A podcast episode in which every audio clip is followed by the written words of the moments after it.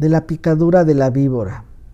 Un día habíase quedado Zaratustra dormido debajo de una higuera, pues hacía calor y había colocado sus brazos sobre el rostro.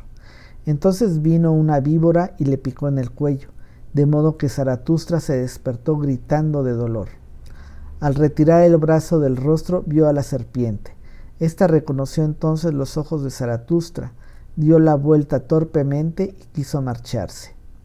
No, dijo Zaratustra, todavía no has recibido mi agradecimiento. Me has despertado a tiempo. Mi camino es todavía largo. Tu camino es ya corto, dijo la víbora con tristeza. Mi veneno mata. Zaratustra sonrió. ¿En alguna ocasión ha muerto un dragón por el veneno de una serpiente? dijo.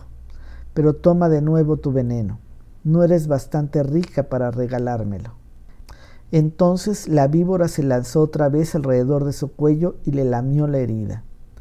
En una ocasión en que Zaratustra contó esto a sus discípulos, estos preguntaron, ¿Y cuál es, Zaratustra, la moraleja de tu historia?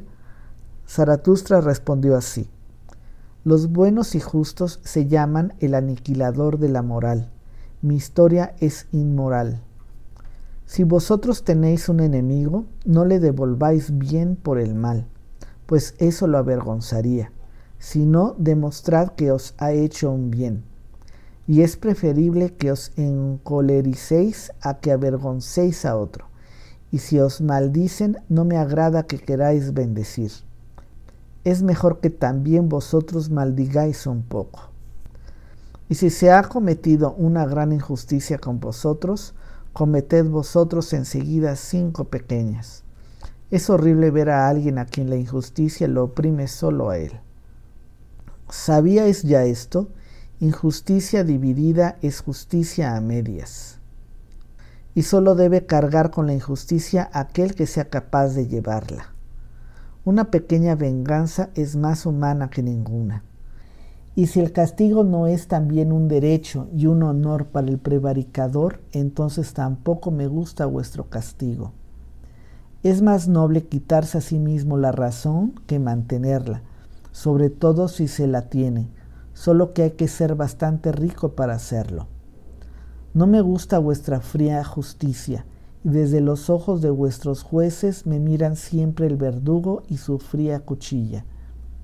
Decidme, ¿dónde se encuentra la justicia que sea amor con ojos clarividentes? Inventad pues el amor que soporta no solo todos los castigos, sino también todas las culpas. Inventad pues la justicia que absuelve a todos, excepto a los que juzgan.